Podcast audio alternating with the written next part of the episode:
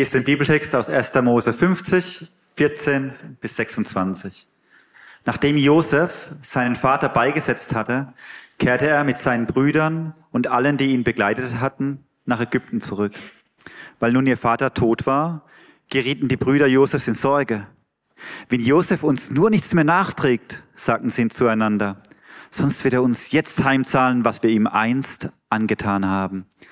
Sie ließen Josef ausrichten, dein Vater hat uns vor seinem Tod die Anweisung gegeben, bittet Josef, dass er euch verzeiht und euch nicht nachträgt, was ihr ihm angetan habt. Deshalb bitten wir dich, verzeih unser Unrecht. Wir bitten dich, bei dem Gott deines Vaters, dem auch wir dienen. Als Josef das hörte, musste er weinen. Danach gingen die Brüder selbst zu Josef, warfen sich vor ihm zu Boden und sagten, wir sind deine Sklaven. Aber Josef erwiderte, hab keine Angst. Ich werde doch nicht umstoßen, was Gott selbst entschieden hat. Ihr hattet Böses mit mir vor, aber Gott hat es zum Guten gewendet. Denn er wollte auf diese Weise vielen Menschen das Leben retten. Das war sein Plan. Und so ist es auch geschehen. Habt also keine Angst. Ihr könnt euch auf mich verlassen. Ich werde für euch und eure Familien sorgen. So beruhigte Josef seine Brüder und gab ihnen wieder Mut. Josef blieb mit allen Nachkommen seines Vaters in Ägypten. Er wurde 110 Jahre alt und sah noch die Enkel seines Sohnes Ephraim. Er erlebte es auch noch, wie seinem Enkel Machia, dem Sohn Manasses, Söhne geboren wurden und nahm sie feierlich in seine Sippe auf. Als Josef sein Ende kommen fühlte, sagte er zu seinen Brüdern, Gott wird euch nicht vergessen. Er wird euch aus diesem Land wieder in das Land zurückbringen, das er Abraham, Isaac und Jakob mit einem Eid versprochen hat. Wenn das geschieht, dann nehmt auch meine Gebeine von hier mit. Die Brüder mussten es Josef, Josef schwören. Dann starb er im Alter von 110 Jahren.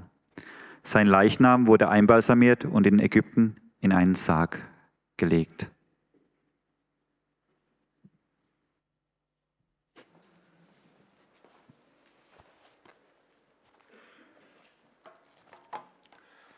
Vergebung, das Thema. Wenn wir über Vergebung sprechen und wenn andere uns etwas Böses tun, wie schwer fällt es uns da zu vergeben? Und das ist auch nicht ein Thema, das wir unter, Fü unter den Füßen haben und wir drüber stehen und drüber schweben. Ähm, ich habe das selbst an mir auch gemerkt.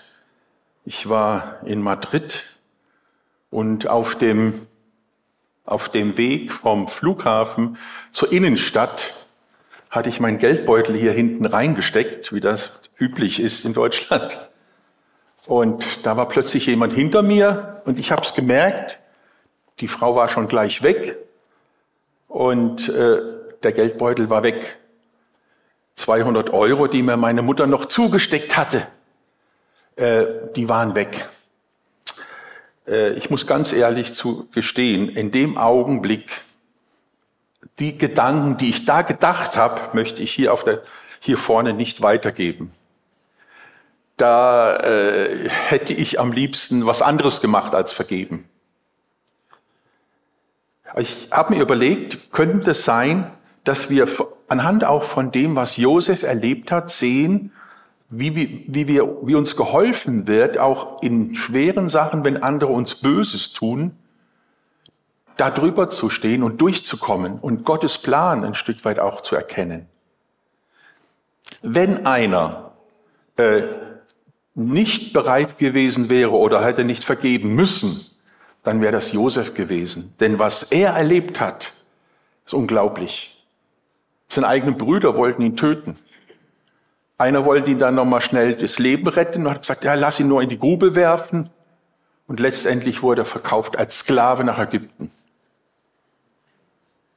Das, was sie ihm angetan haben. Schicksalsschläge könnte man das auch nennen, wie gehen wir damit um? Der, unser Herr, Jesus Christus, ist natürlich das große Vorbild. Aber im Alten Testament, im Alten Bund, da sehen wir, dass auch Josef ein Stück weit äh, dieses, diese Sache gelernt hat und diese Sicht bekommen hat, die, ganze, die ganzen Sachen aus der Sicht Gottes zu sehen. Wie gehen wir mit Verletzungen in unserem Herzen um, wo wir vielleicht an anderen schuldig geworden sind oder wo andere an uns schuldig geworden sind? Wie sieht ein Leben aus der Vergebung aus? Zuerst einmal denke ich, dass, und das kommt im Kapitel 45 dann raus, dass Josef gesagt hat, bin ich denn an Gottes Stadt?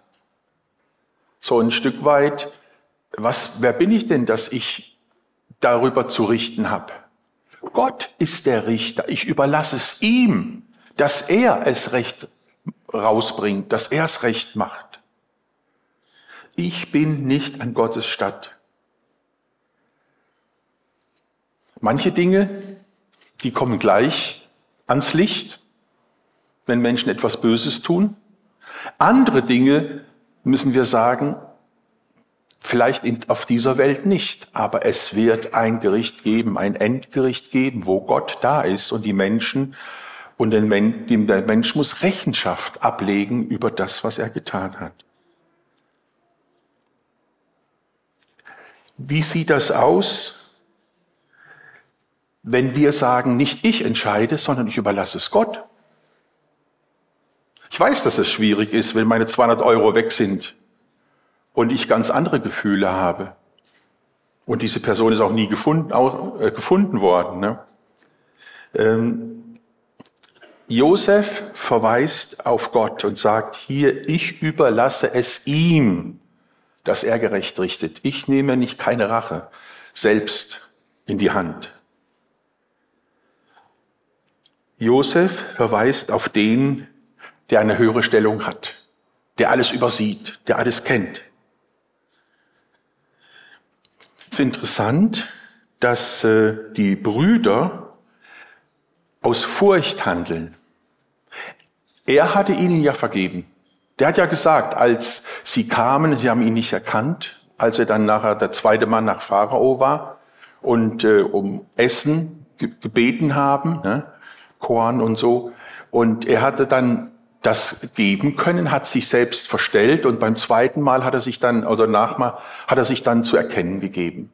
Und hat er ihnen gesagt, habt keine Angst, ich vergebe euch. Was haben die Brüder gemacht? Ja, ja, danke, danke, haben das Essen genommen. Aber ihr Leben lang haben sie an dieser Vergebung gezweifelt. Können immer zwei dazu. Der eine, der vergibt und der andere, der die Vergebung annimmt. Hier sehen wir an diesem Beispiel, dass er, dass die Brüder, als der Vater gestorben war, gesagt haben, nein, äh, jetzt, wo der Vater tot ist, jetzt nimmt er Rache. Der hat nur gewartet, bis der Vater tot ist und dann wird er Rache nehmen. Das, das heißt, im Grunde genommen haben sie die ganze Zeit nicht aus, in der Vergebung gelebt. Sie haben sich angenommen. Sie hatten Angst. Das war vorher schon so, bevor Josef sich zu erkennen gab.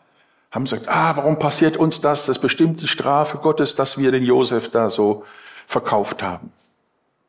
Ein Leben in der Angst, ein Leben in der Unversöhntheit sozusagen. Wenn wir schauen, wie das dann weiterging, dann sehen wir, dass sie im Grunde genommen, man sagt ja das deutsche Sprichwort, Gras über die Sache wachsen lassen. Das heißt, es ist nie verarbeitet worden, nie bearbeitet worden.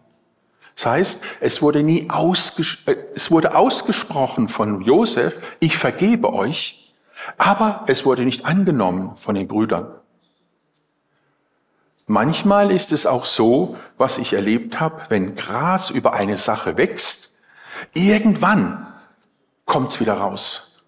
Durch den, den Rasen äh, habe ich selbst auch schon erlebt, wo ich Sachen wo ich Rasen gepflanzt habe und dann plötzlich kam was raus, was unten drunter war, was ich vorher nicht weggenommen hatte.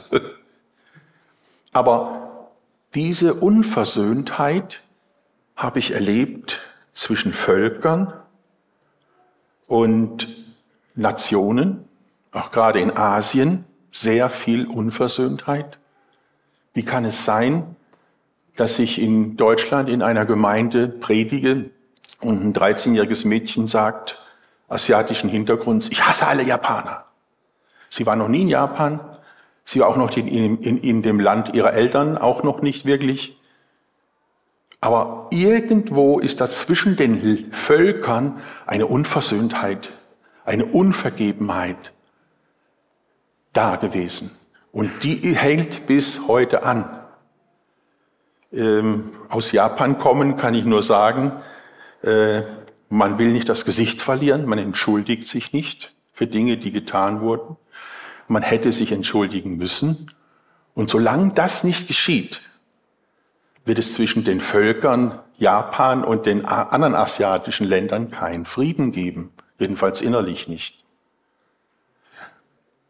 War das nicht auch in Deutschland so, dass wir, ich weiß nicht, Karlsruhe hat bestimmt auch eine Partnerstadt, Partnerstadt mit, mit äh, äh, Frankreich, nehme ich an. Ja, genau, das, da geht man dahin und man schickt die jungen Leute dahin und andere Leute, die Franzosen kommen hier nach Karlsruhe und dann fängt diese Verständigung an. Und früher mussten die Deutschen, oder das vielleicht heute noch, sagen, Entschuldigung, das, was wir euch angetan haben. Und dann wird das angenommen und dann ist die Beziehung geklärt. Aber nicht nur auf Länderebene, sondern oft auch auf Familienebene, Clanebene. Mit denen sprechen wir nicht. Das habe ich, ich komme vom Dorf. Da habe ich das erlebt. Das heißt, mit denen sprechen wir nicht. Die haben dann und dann mal das und das getan. Unvergebenheit, die da ist. Oder auch ähm, innerhalb von Familien, wie auch hier bei Josef. Und je enger man jemanden ist, je größer ist die Chance oder die Gefahr, dass man ihm Unrecht tut oder ihr Unrecht tut und sie verletzt. Und da ist es wichtig, dass wir lernen, dort darüber zu sprechen, dass wir lernen zu vergeben, dass wir aus der Vergebung leben und auch selbst die Vergebung annehmen. Unsere Geschichte, die wir mit Josef betrachtet haben, gibt uns da eigentlich eine, eine, gut, eine gute Gelegenheit. 17 Jahre lang waren die Brüder mit Josef zusammen und mit dem Vater, aber haben es nicht geschafft, und erst nach dem Tod des Vaters wurde das, kam es eigentlich ans Licht. Und wie war die Reaktion des, von Josef? Er hat geweint. Ihm tat es so leid, dass die Brüder ihn nicht, äh, diese Vergebung, die er angeboten hat, nicht angenommen haben. Die Brüder haben die ganze Zeit mit dieser Schuld gelebt. Deshalb ähm, kamen sie mit dieser Taktik. Vers 15 bis Vers 17 haben wir vorhin gelesen. Ähm, und jetzt kommt was, das ist interessant. Die sagen, falls der Vater jetzt, der Vater ist gestorben, jetzt wird er Rache nehmen. Jetzt müssen wir schauen, wie wir darüber hinwegkommen. Und dann sagen sie, ja, der Vater hat ausrichten lassen, dass wenn er gestorben ist, dass das und das dann sein soll, dass du uns vergeben sollst. Das ist interessant. Sie schicken einen Unterhändler, der das sagt. Und dann verstecken sie sich hinter einem Wort des Vaters, dass er, ob er es gesprochen hat oder nicht, wissen wir nicht. Aber sie gebrauchen dieses Wort des Vaters anscheinend, um Josef zu bewegen, ihn zu vergeben. Das ist interessant, dass du dich hinter einem Wort versteckst, dass der andere vergeben muss. Ich habe das auch schon mitbekommen in Gemeinden. Ja, aber sie, du musst mir doch vergeben, sieben mal 77 Mal und so. Wenn das Wort Gottes so missbraucht wird, um andere Leute zu bewegen und zu manipulieren, dann ist es falsch. Das darf nicht sein.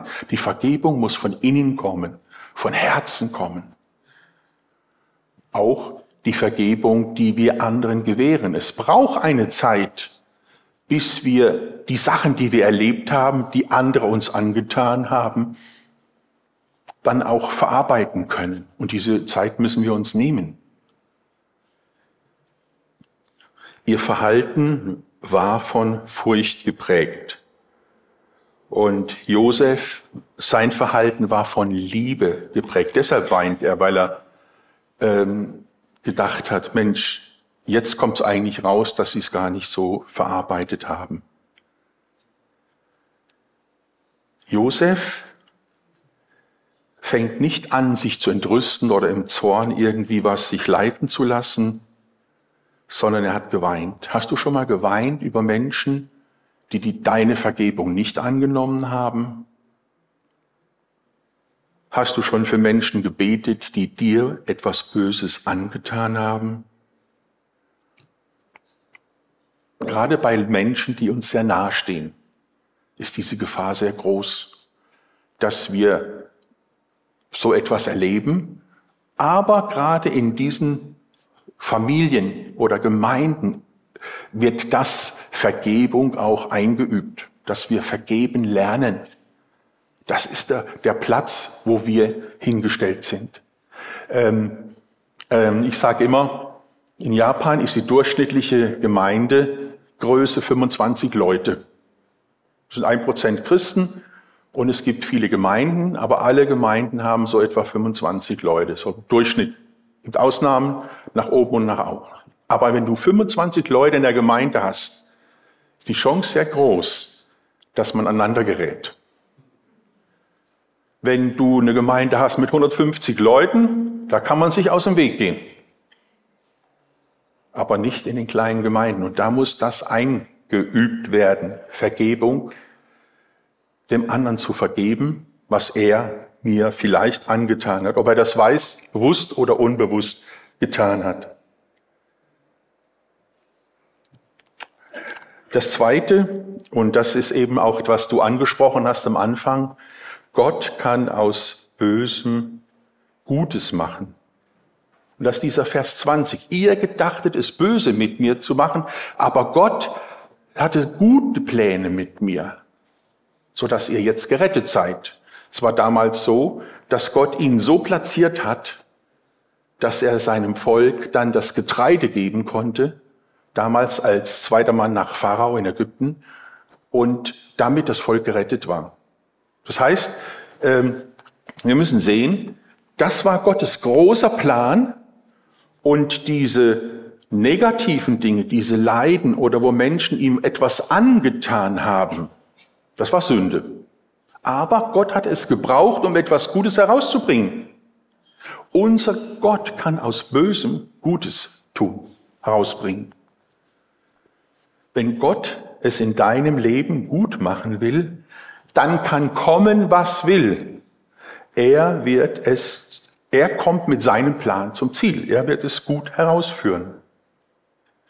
Als Josef 17 Jahre alt war und in die Grube geworfen wurde, hat er um sein Leben gefleht. Als er unschuldig wegen sexueller Belästigung eingekerkert wurde, im Haus des, des Potiphar, da konnte er auch nicht sehen, was Gott mit ihm vorhatte. Er kann erst im Nachhinein sehen, was Gottes Plan war. Und er kann auch eigentlich erst im Nachhinein das, das ganze Bild sehen, wie, was Gott eigentlich vorhatte mit ihm. In Römer 8, 28 lesen wir, da heißt es, dass denen, die Gott lieben, alle Dinge zum Besten dienen müssen, denen, die nach seinem Ratschluss berufen sind. Wenn du Gott liebst, dann bist du ein Berufener. Wie diese Berufung aussieht, wie der Plan Gottes für dein Leben aussieht, weiß ich nicht. Das kann bei jedem anders aussehen.